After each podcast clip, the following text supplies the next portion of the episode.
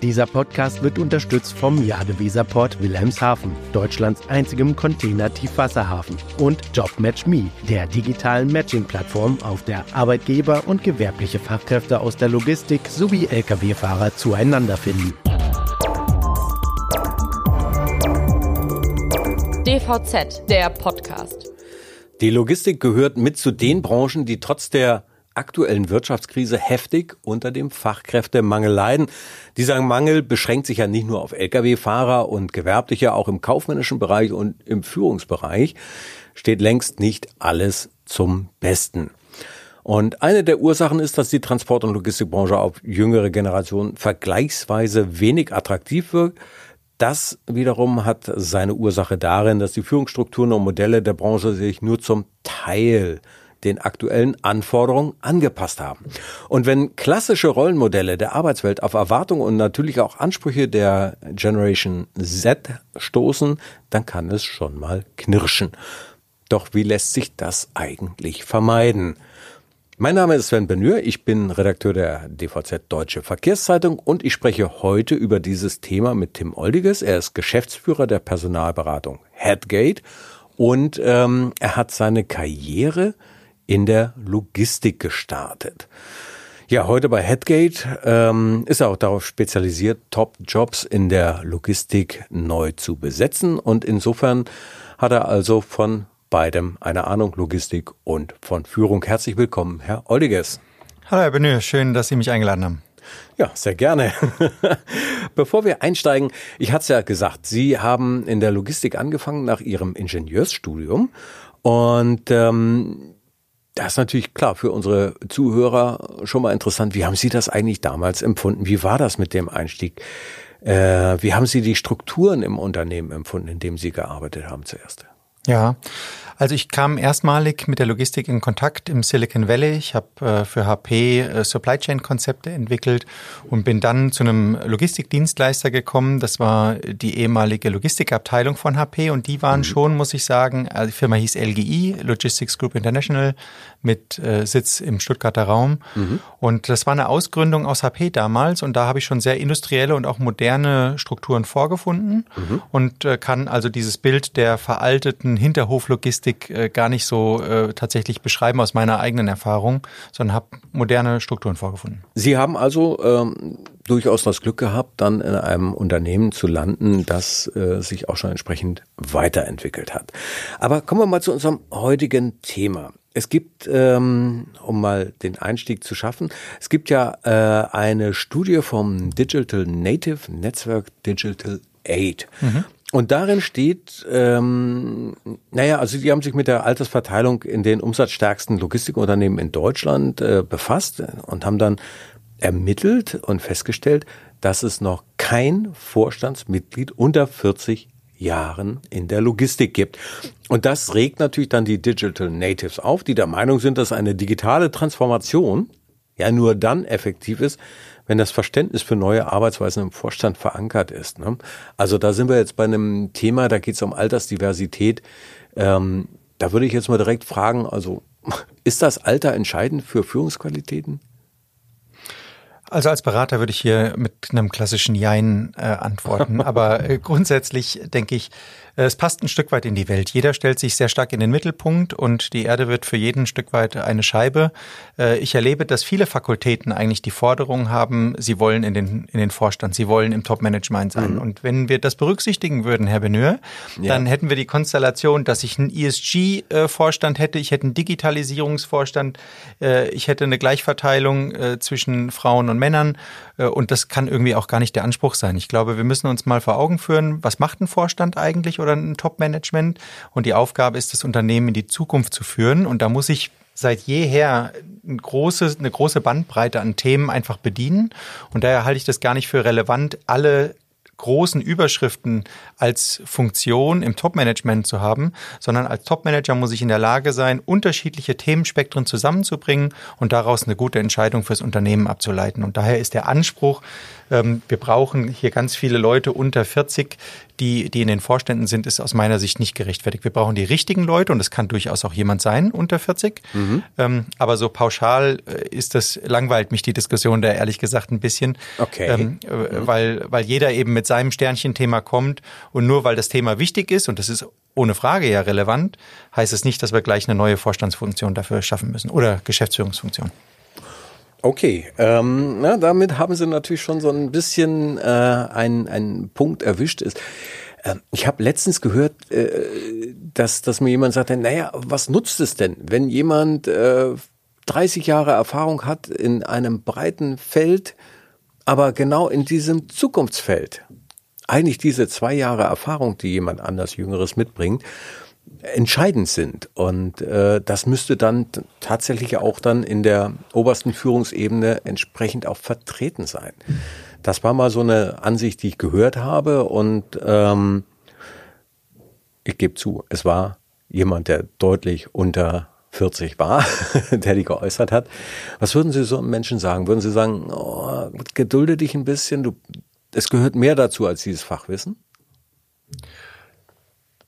Also absolut gehört mehr dazu als dieses Fachwissen. Der Topmanager oder die Topmanagerin, die unterscheidet sich ja nicht darin, dass sie das beste Fachwissen hat, sondern dass sie äh, die Fähigkeit hat, sich in unterschiedliche Themen schnell reinzudenken mhm. und daraus ein Kondensat bildet und die Menschen mit diesem Gesamtergebnis dann einfach in eine Richtung führt. Und mhm. ähm, für mich ist es absolut opportun, sich ein starkes Digitalteam aufzubauen. Die entwickeln ja. eine Strategie, die soufflieren dem Vorstand die Strategie und die Digitalstrategie ist ja häufig nur eine ähm, wir haben ja äh, sowohl im E-Commerce haben wir Multi-Channel-Ansätze, das heißt, da gibt's auch noch Offline-Business. Mhm, ähm, mhm. und von daher ist es auch aus meiner Sicht überhaupt nichts Neues, als Manager sich einen Aspekt zu nehmen, sich briefen zu lassen von den absoluten Experten, aber dies einfach nur als eine Quelle zu nutzen. Und ähm, ich denke, man kann auch als junger Mensch eine ganz tolle Karriere hinlegen, indem man genau solche Themen für den Vorstand, fürs Topmanagement erarbeitet und mhm. sich und damit auch eine Duftmarke hinterlassen, dass man hier für höhere Wein berufen ist. Und ich denke, äh, genauso funktionieren Karrieren und da darf man sich auch hochdienen. Okay, also ähm, ist das natürlich auch so ein, so ein bisschen der klassische Weg, also dass man Kompetenz beweist und äh, diese Kompetenz dann auch gewürdigt wird.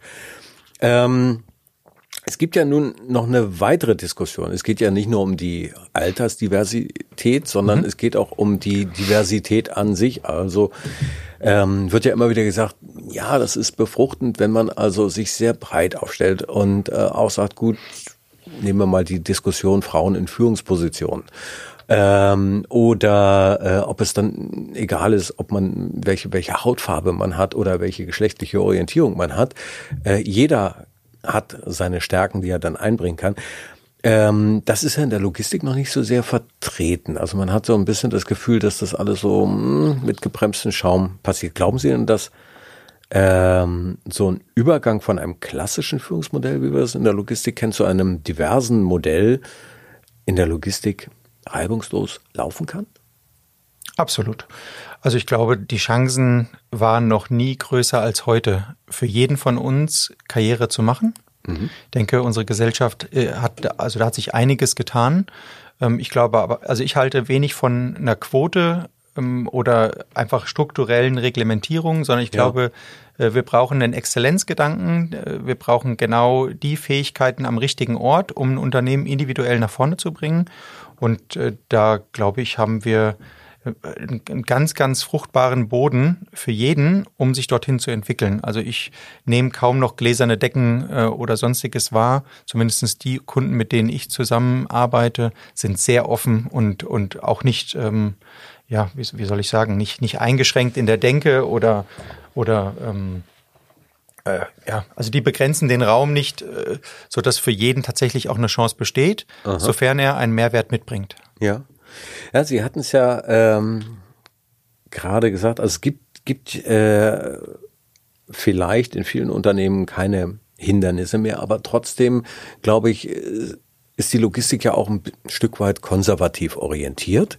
Und es wird immer wieder mal so den einen oder anderen Bremser geben, der also sagt, mach das mal nicht so schnell und äh, wir, es läuft doch so, wie wir es bisher gemacht haben, sehr gut. Wir müssen doch nicht alles umschmeißen.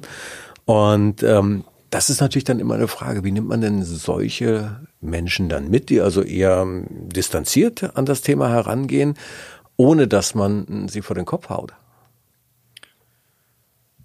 Das ist genau die Kunst einer, einer guten Führungskraft, äh, mhm. Menschen mitzunehmen, ohne äh, sie alleine zurückzulassen. Mhm. Ähm, manchmal ist es aber auch nicht möglich. Ich denke, die Firmen, die jetzt hier stark bremsen, die bezahlen die Zeche entweder jetzt schon mhm. oder on the long run. Also langfristig, glaube ich, kann ich es mir als Unternehmen gar nicht erlauben, hier nicht offen zu sein.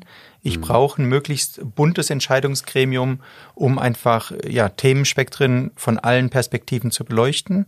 Und das ist ja jetzt keine neue Information, dass hier heterogen aufgestellte Teams, ähm, die alle eine unterschiedliche Perspektive auf ein Thema haben, schlichtweg besser entscheiden. Aber mhm. mhm.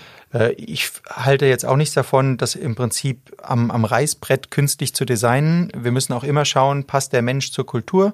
Mhm. Und äh, nur um das Team bunt zu machen, ist es sicherlich äh, kein guter Rat, dann auch genau den Weg konsequent zu folgen, sondern ich muss immer, immer genau schauen, äh, was habe ich für eine Struktur und wie muss ich auch die Leute anleiten? Wie funktioniert meine Organisation?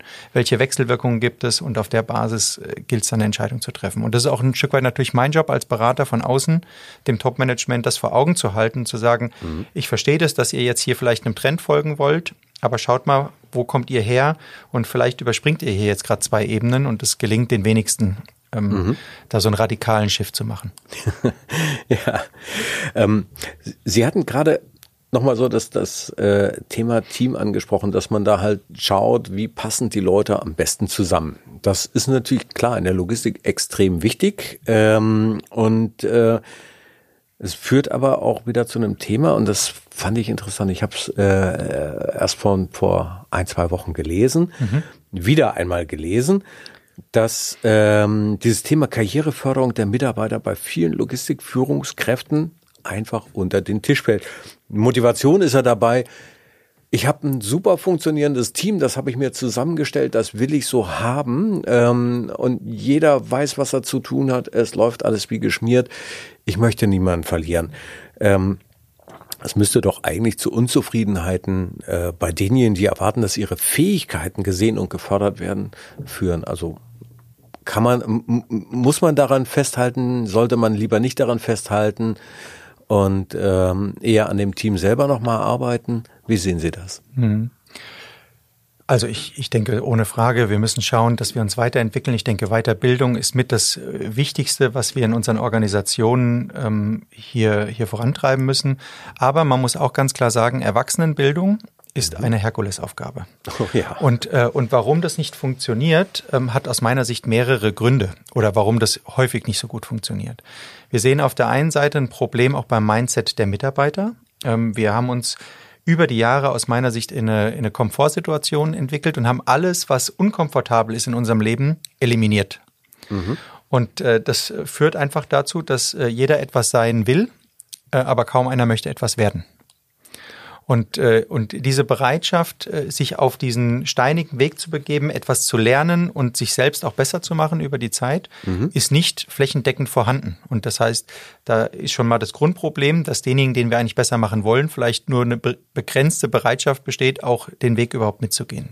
Das wäre das Erste. Das Zweite ist natürlich die, die Fähigkeit äh, der, der Wissensaufnahme. Wir haben früher äh, ganz viel transaktionale Tätigkeiten gehabt in einer Organisation. Mhm. Durch die Wissensgesellschaft haben wir das aufgeweitet und dann schlägt aber jetzt natürlich schon das Problem der Gaußschen Glocke ein bisschen zu.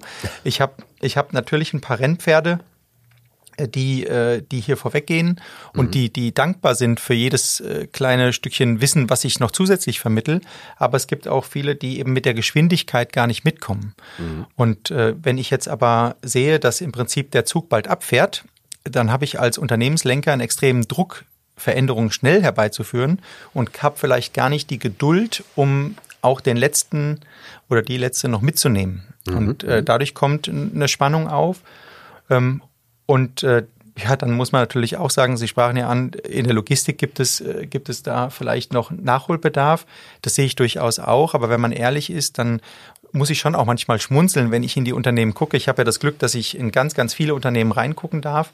Und ähm, je attraktiver mein Geschäftsmodell funktioniert, mhm. desto größer ist auch meine Beinfreiheit, wie ich das immer nenne, desto mehr Möglichkeiten habe ich einfach auch spendabel Weiterbildungsbudgets etc. zu gestalten. Mhm. Und wenn ich schon in einer angespannten Situation bin, und das habe ich häufig in der Logistik, dann muss ich mit Mann und Maus um das Betriebsergebnis kämpfen.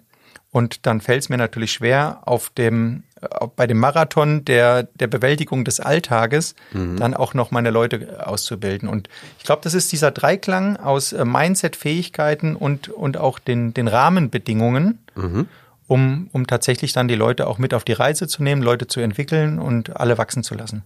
Okay, spannende Ansicht. Ähm, bevor wir jetzt zum, zum nächsten Thema kommen, ähm, da geht es dann um die klassischen Führungsmodelle und ihre Auswirkungen um die Entwicklung in Logistikunternehmen. Eine kurze Unterbrechung. Hallo, sind Sie gleich da? Mit der Live-Sendungsverfolgung von Timocom teilen Sie Ihre GPS-Daten mit Ihren Geschäftspartnern selbstbestimmt und in Echtzeit auch über Schnittstellen. Vereinbaren Sie jetzt Ihre kostenlose Demo auf timocom.de-dvz. Ja, und da sind wir dann schon wieder. Und ähm, uns jetzt mal mit der, der Frage beschäftigen, ob klassische Führungsmodelle und Persönlichkeiten eine positive Entwicklung in Logistikunternehmen mittlerweile eher behindern als fördern. Wie sehen Sie das? Mhm. Aus meiner Sicht haben sich die Grundprinzipien der Führung ehrlich gesagt wenig verändert. Ähm, wir nutzen als Berater häufig mal die vereinfachte Formel, äh, Führung ist Klarheit des Ziels mal Motivation zur Umsetzung. Mhm. Das heißt, ich muss erstmal Orientierung geben und dann schauen, dass alle auch einen Sinn darin sehen, ähm, dem, dem Weg zu folgen. Mhm. Und ansonsten ist, ist das ganze Thema sicherlich Werteorientierung, Empowerment, Enablement und damit ein, so ein, so ein serviceorientiertes Führungsmodell, äh, denke ich, absolut en vogue. Und ich sehe auch, dass das in der Logistik immer mehr Anklang findet. Ähm, in den größeren Organisationen wahrscheinlich schon viel länger als äh, im Mittelstand ein mhm. Stück weit. Ähm, aber ich sehe durchaus, und auch wenn wir mit Startups äh, in der Logistikszene zu tun haben, dann kommen die ursprünglich mal, wenn sie wachsen und wenn sie schlüpfen, dann äh, rufen die rufen die ein Stück weit nach Holocracy und, und jeder kann hier alles entscheiden. Und je größer mhm. die werden, umso schneller merken sie, wir brauchen Klarheit, wir brauchen eine Struktur und mhm. äh, wir, wir brauchen auch jemanden, der mal den Nordstern klar definiert und dann auch dafür Sorge trägt, dass man nicht immer wieder abweicht äh, vom Weg, und dass man die Spur hält. Und äh, von daher muss ich ganz ehrlich sagen, ist, äh, ist es so, dass, dass die, die Grundsätze der, der klassischen Führung nach wie vor Bestand haben. Mhm, mhm. äh, wir brauchen eine größere Menschenzentrierung, weniger Top-Down, das ist sicherlich der Fall. Aber insbesondere in der aktuellen Zeit würde ich sagen, der alte Peter Drucker äh, äh, Culture Eats Strategy for Breakfast ähm, gilt ähm, mehr denn je. Also wir müssen schauen, dass ich eine gute Unternehmenskultur habe, dass ich die Leute mhm. einbinde. Und in so einem angespannten Arbeitsmarkt, wie wir das aktuell haben, äh, kann ich mir es schlichtweg nicht erlauben, gute Leute zu verlieren, weil sie wenig eingebunden sind, weil sie ihr, ihr Hirn an der Tür abgeben müssen und nur das tun, was der Chef möchte, mhm. sondern wir müssen die Leute beteiligen und deswegen Empowerment, Enablement sind, sind sicherlich die großen Stichworte. Ja, das stimmt. Und äh, das wird ja von den jüngeren Generationen auch gefordert. Mhm. Ähm, und die gehen auch mit einem sehr hohen Anspruchsdenken an das Thema Karriere heran. Ähm, aber ganz ehrlich, äh, manchmal gibt es da ja auch eine Kluft zwischen dem Anspruch äh, und den Fähigkeiten. Und wenn ich mir überlege, äh, ich muss damit umgehen äh, als Führungskraft, ich sehe jemanden, der durchaus etwas will, aber der nicht bereit ist, so richtig an sich zu arbeiten, dann habe ich doch ein Problem.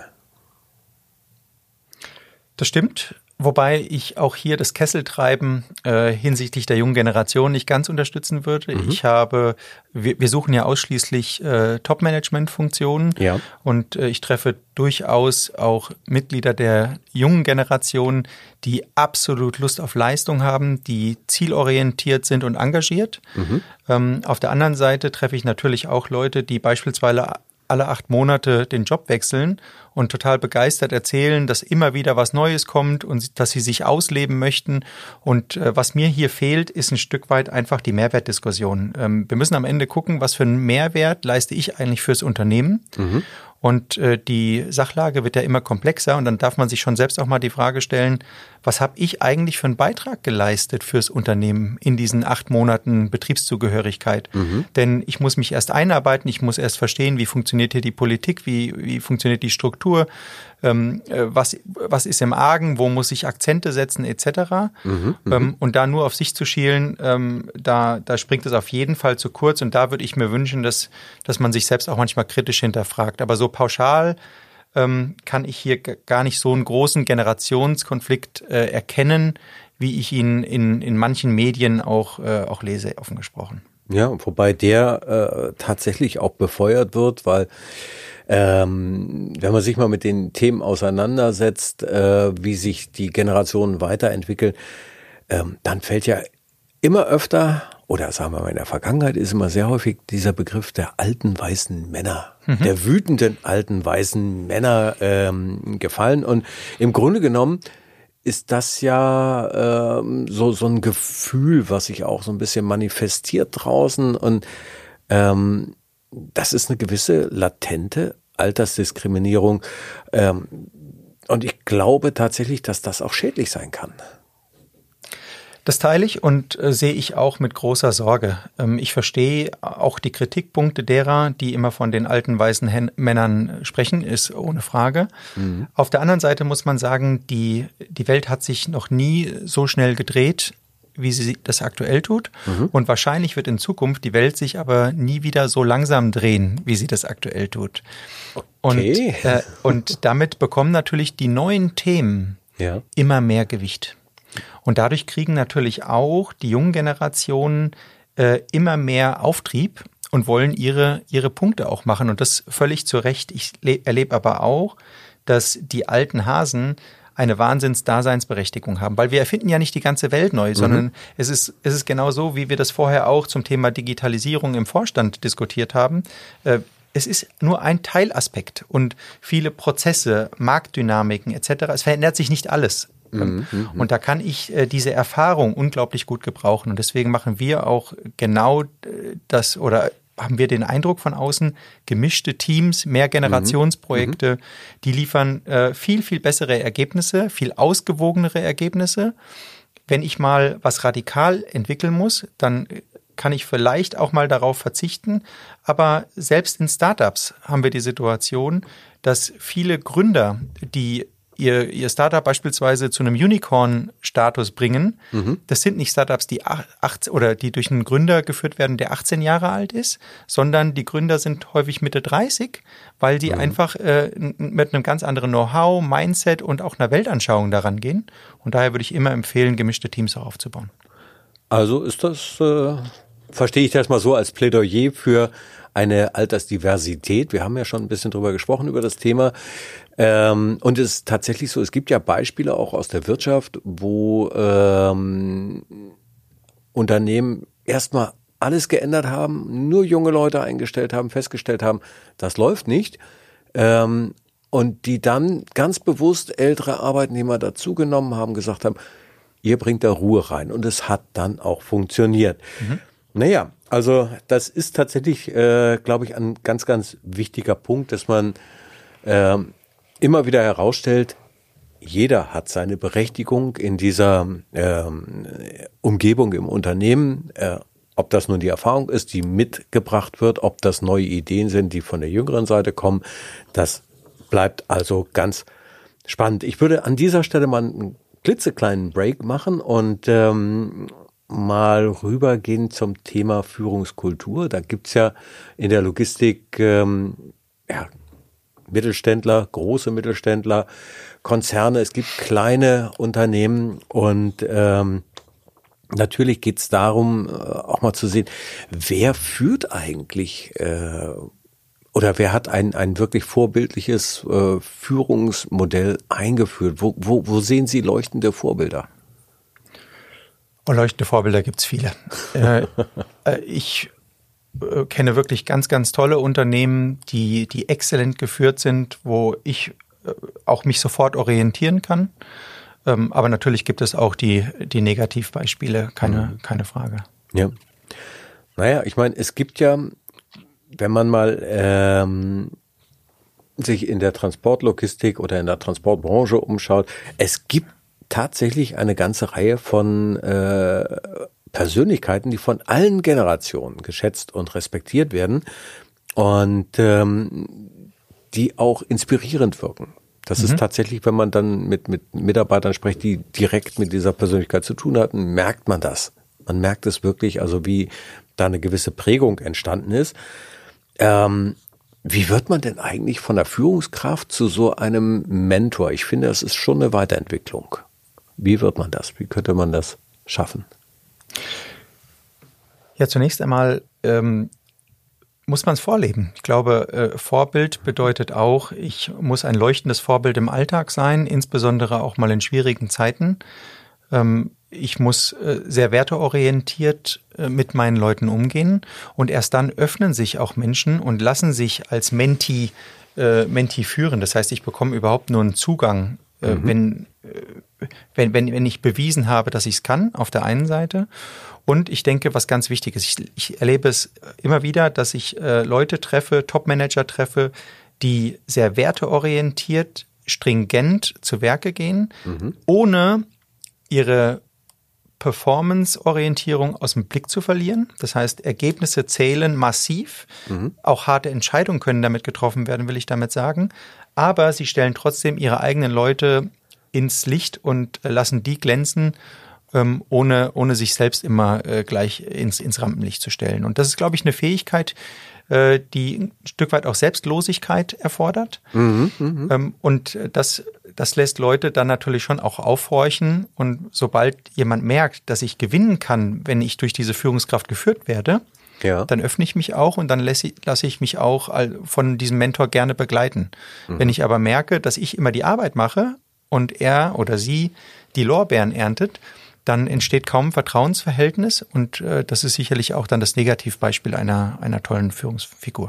Mhm. Das heißt also, da gibt's ja einige Eigenschaften, die auch entscheidend sind.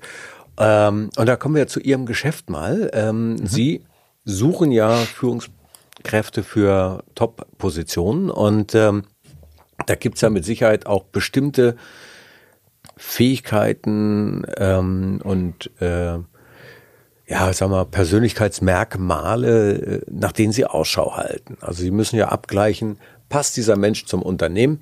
Was sind denn da Ihre Kriterien? Mhm. Also grundsätzlich kann ich sagen, äh, da könnte ich natürlich jetzt einen ganzen Tag drüber äh, reden, Herr Benhür.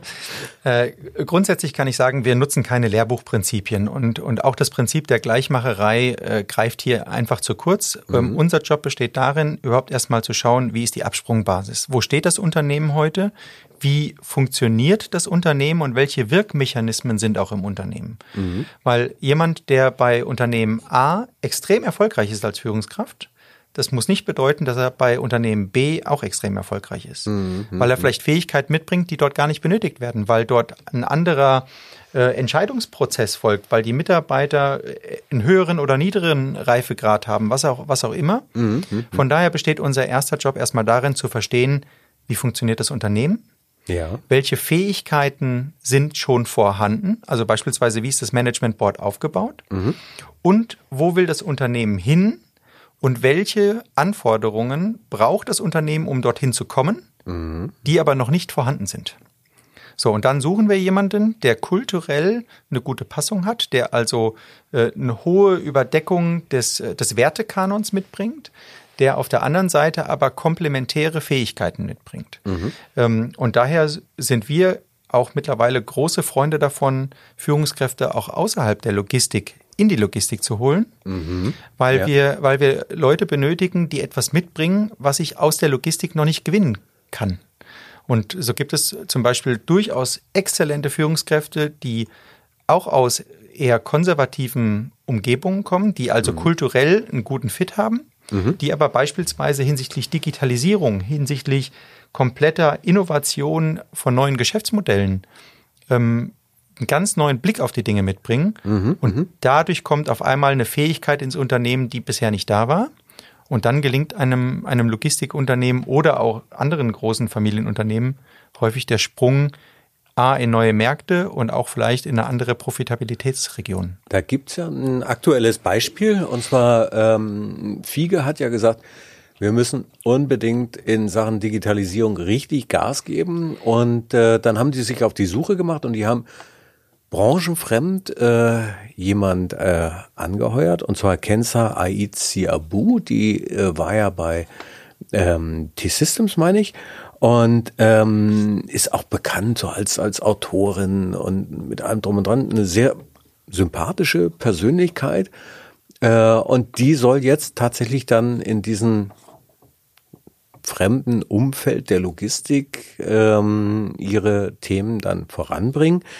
Ähm, das kann auf der einen Seite natürlich sehr fruchtbar sein fürs Unternehmen, aber es ist natürlich auch immer mit Risiken verbunden. Ähm, würden Sie äh, sagen, okay, das ist eine, auf jeden man sollte es ausprobieren oder erstmal vorher abklopfen, sind wir überhaupt bereit dazu? Das ist ja immer die wichtige Frage. Also bevor ich, bevor ich dann ein neues Fass aufmache und sage, wir wollen Thema XY angehen, äh, muss ich doch erstmal schauen, können wir das als Unternehmen, wenn ich da jetzt jemand hinsetze, der fremd reinkommt? Also grundsätzlich würde ich das mal begrüßen so jemanden an Bord zu holen. Ob das auf Top-Management-Ebene ist oder nicht, haben wir ganz am Anfang schon mal diskutiert. Mhm. Da mache ich durchaus ein Fragezeichen äh, dahinter. In diesem konkreten Fall kann ich das, äh, kann ich das offen gesprochen nicht beurteilen, ob das sinnvoll ist. Aber grundsätzlich neue Leute von außen reinzuholen, die frische Ideen mitbringen, die Bestehendes in Frage stellen, die auch mal bereit sind, heilige Kühe ähm, zu schlachten, mhm. äh, denke, nur so kommen wir weiter und das ist das, was wir dringend brauchen äh, am Standort Deutschland. Wenn wir nur die Rochade in den Geschäftsführungen in der Logistik machen, dann schmoren wir immer mhm. im gleichen Saft und dann kommen wir auch keinen Meter weiter. Und das ist genau der Grund und das ist auch unser Appell an die, an die Manager da draußen und die, die Inhaber, die Gesellschafter, ähm, äh, frisches Denken hier von außen reinzuholen, durchaus mhm. mal mit Mut. Ich finde nicht, dass das unbedingt immer gleich im Top-Management sein muss, ähm, sondern kann mir das auch durchaus in der Stabsabteilung äh, vorstellen. Mhm. Ähm, aber wir gucken beispielsweise auch neben, neben diesen extremen Varianten ähm, auf gewisse Persönlichkeitseigenschaften. Wir nennen das bei Headgate Supra-Eigenschaften mhm. und äh, haben uns hier einfach besondere Persönlichkeitsmerkmale angeguckt, von denen wir sagen, die werden in Zukunft im Management ausgesprochen intensiv benötigt. Was wäre da so ein Beispiel? Also bei uns sind das acht Stück. Ähm, das mhm. fängt mal mit äh, Intelligenz an. Äh, das heißt, wir, wir brauchen dringend Leute mit einem äh, sehr schnellen Prozessor im Kopf, weil wir müssen uns immer wieder in neue Themen eindenken können. Und mhm. jemand, der, der da schon strauchelt, ähm, da, da wird es einfach schwierig. Ich war vor vielen Jahren bei Google im, im Silicon Valley, die äh, nutzen Intelligenz als das zentrale äh, Kernelement zur Einstellung. Mhm. Das halte ich jetzt für einen deutschen Mittelstand ehrlich gesagt ein bisschen überzogen. Aber wir müssen schon schauen, dass wir extrem smarte Leute in diese Top-Management-Positionen bringen. Und dann geht es weiter mit intrinsischer Motivation, weil es ist natürlich tough, äh, neue, neue Felder zu entwickeln. Ich fasse immer wieder auf die heiße Herdplatte, ich verbrenne mir immer wieder die Finger äh, und muss trotzdem weitermachen. Und das muss von innen kommen, weil äh, wenn ich das nur mache, weil ich ein paar Euro mehr bekomme oder äh, weil ich dann draußen den Sechszylinder im Hof stehen habe, das, das wird nicht langfristig gut gehen. Mhm. Brauche also ein hohes Maß an intrinsischer Motivation. Neugierde ähm, wäre, äh, wäre eines der Themen. Äh, Scharfblick, da gucken wir sehr stark drauf. Ich habe äh, immer wieder die Situation, dass ich im Top-Management viel zu viele Daten eigentlich zur Verfügung habe. Also mhm. wir sprechen ja immer, Daten ist das neue Gold etc. Es ist natürlich auch so. Aber ich habe Daten überall im Unternehmen ja. und ich muss in der, ich muss in der Lage sein, ähm, die relevanten Daten zu sehen. Und ich muss aus, aus diesem Wust an Informationen für mich genau rauspicken können, was ist relevant für das, für, für die Entscheidung, die ich jetzt hier als Topmanager zu treffen habe. Mhm, mh. Und das endet, äh, will sie jetzt nicht alle aufzählen, vielleicht ein bisschen zu langwierig hier, aber äh, die mit der Fähigkeit, mit Uneindeutigkeit umgehen zu können. Also Dealing with Ambiguity, sagen wir dazu. Mhm. Ähm, heißt also, ich habe jetzt auch gerade, wir sind in einer, in einer Situation mit Multikrisen. Ja. Äh, und ich weiß auch nicht, äh, ich muss auf Sicht fahren und ich weiß auch nicht, äh, wie geht's weiter und was passiert in einem Jahr von heute. Und trotzdem muss ich eine gewisse Konsequenz an den Tag legen. Ich habe eine große Mannschaft als Manager oder Managerin zu führen und die wollen Orientierung haben. Und auch mhm. wenn ich vielleicht nicht ganz genau weiß, wo es hingeht, brauche ich hier eine gewisse Klarheit und Stringenz, weil ansonsten meander ich durch die Gegend und bin mehr oder weniger ziellos als Organisation. Mhm, und mhm. je größer die Organisation ist, umso kostenintensiver ist es dann auch. Ja, das kann ich mir lebhaft vorstellen. Ähm, ich würde, bevor wir zum Schluss kommen, nochmal eine äh, andere Frage ansprechen. Sie haben ja gesagt, intrinsische Motivation ist sehr, sehr wichtig für Führungskräfte. Und mittlerweile ist es aber auch so ein, gewisser Trend äh, zu beobachten, dass ähm, High Potentials, wenn ich das mal so sagen darf, gar nicht unbedingt scharf darauf sind, eine Führungsposition einzunehmen, weil sie halt sagen, na okay, ich möchte eigentlich das tun, äh, was mir am Herzen liegt, wo ich äh, Spaß dran habe, wo ich Freude dran habe. Und ich möchte mich vielleicht nicht mit den Dingen belasten, die eine Führungskraft dann halt noch zusätzlich machen muss. Da gibt's ja einige Sachen, die dann möglicherweise nicht so ganz so spannend sind, ähm, irgendwelche Sitzungen zu Budgets oder so. Ähm, und das wird halt manchmal als nicht attraktiv angesehen, sowas zu tun.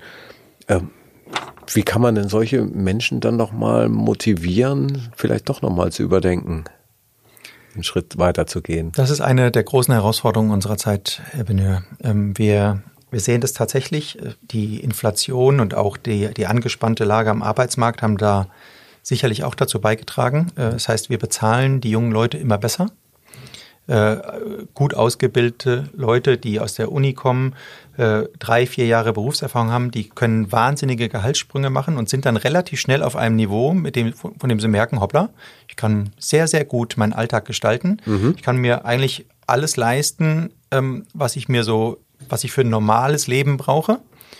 Und da ist die Motivation, jetzt nochmal die Extrameile zu gehen und in eine unbequeme Führungsposition zu gehen, manchmal tatsächlich nicht groß. Und das lässt sich vergleichen mit dem Profifußball.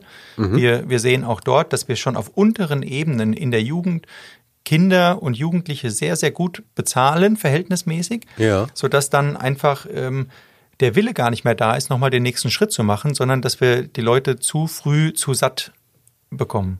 Und äh, das ist definitiv etwas, was wir, was wir sehen. Und dadurch, dass die Zeiten im Moment eher stürmischer sind, mhm. äh, ist das durchaus ein Trend, dass wir viele junge Leute sehen, die ähm, die Intelligenz und auch die Fähigkeiten mitbringen, um eigentlich diesen Schritt zu gehen.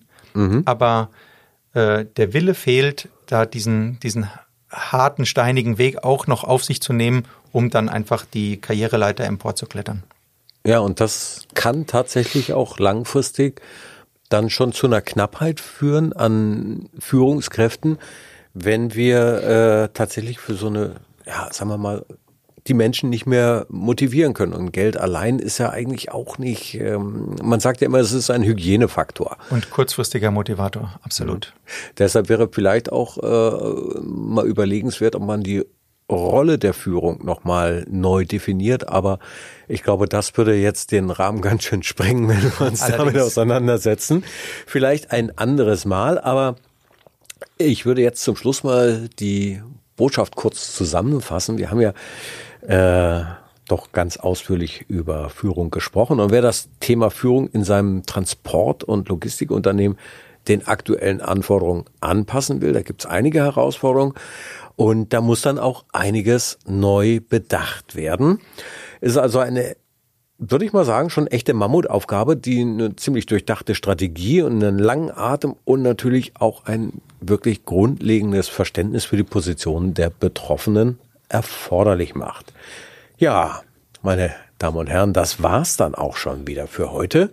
Vielen Dank fürs Zuhören und natürlich auch vielen Dank an meinen Gast Tim Oldiges, den Geschäftsführer der Personalberatung Headgate. Herzlichen Dank, dass Sie uns da Ihre An- und Einsichten, ähm, dass Sie die mit uns geteilt haben. Und wie nach jeder Folge möchte ich natürlich auch daran erinnern, dass man diesen Podcast über jede gängige Podcast-Plattform auch abonnieren kann. Und dann verpassen Sie nie wieder eine neue Folge. Über ein Sternchen und einen Daumen hoch freuen wir uns natürlich ganz besonders.